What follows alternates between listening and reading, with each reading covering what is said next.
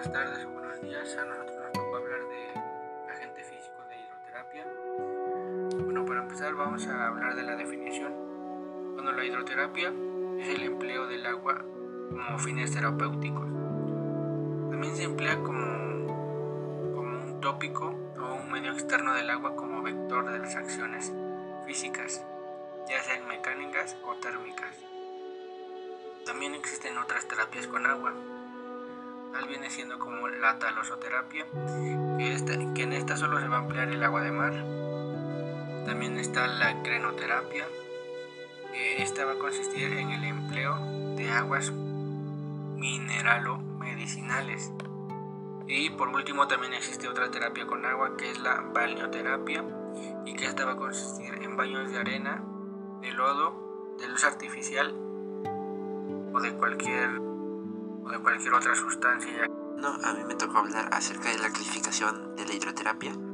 Eh, bueno, en la clasificación tenemos tres, que es las técnicas de impresión, que es, que es las técnicas de impresión, que aquí son lavados, afusiones, eh, compresas, fomentos y baños. De ahí en, en la otra parte tenemos técnicas de compresión, que ahí son duchas, duchas y chorros, baños de remolino y masaje subacuático. De ahí el otro es un tratamiento en piscina, que ya sería en tanques o en natación, bueno, en una alberca grande. Y de ahí tenemos la clasificación de, de la temperatura, que por lo regular eh, debe de estar entre 34 y 36 grados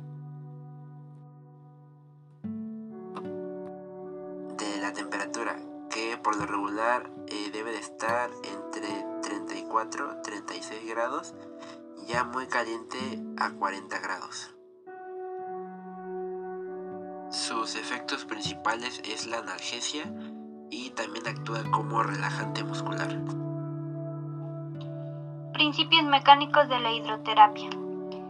El hombre al sumergirse en agua experimenta fuerzas físicas y con él sirve como tratamiento para diversas patologías. En la inmersión, el agua es la suma de todas las fuerzas inherentes a la inmersión para la ejecución de diversos ejercicios asistidos y resistidos de las extremidades. Factores hidrostáticos. Esta es la base del principio de flotación. Por este principio, el cuerpo parece flotar menos que en el aire y hay mayor facilidad de hacer ejercicios. En los factores hidrodinámicos, el cuerpo dentro del agua sufre una resistencia que ésta se opone a su avance. En los factores hidrocinéticos, las acciones producidas por la proyección del agua sobre una zona corporal.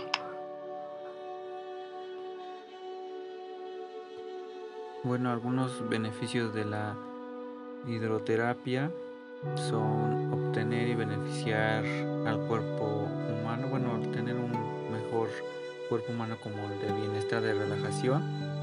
Eh, esto sirve para, es una combinación de agua fría con caliente de grandes dosis para el bienestar del organismo. De esta manera eh, relaja la musculatura del cuerpo completo.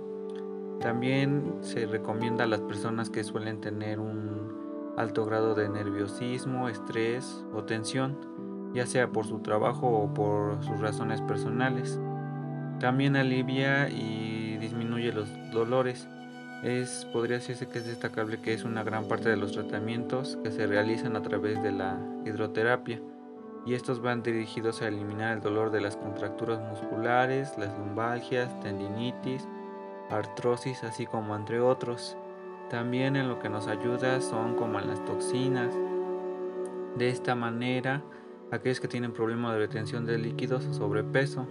También mejora el estado de la piel, ya que mejora su apariencia, ya que esta le da una, una oxigenación e hidratación. Así esto hace que reafirme los tejidos y tonifican los músculos de la piel, así como otros beneficios como lo serían la circulación, aumenta las defensas, mejor, mejora del aparato respiratorio, así como del digestivo y un aporte de energía, así como mejora la salud general.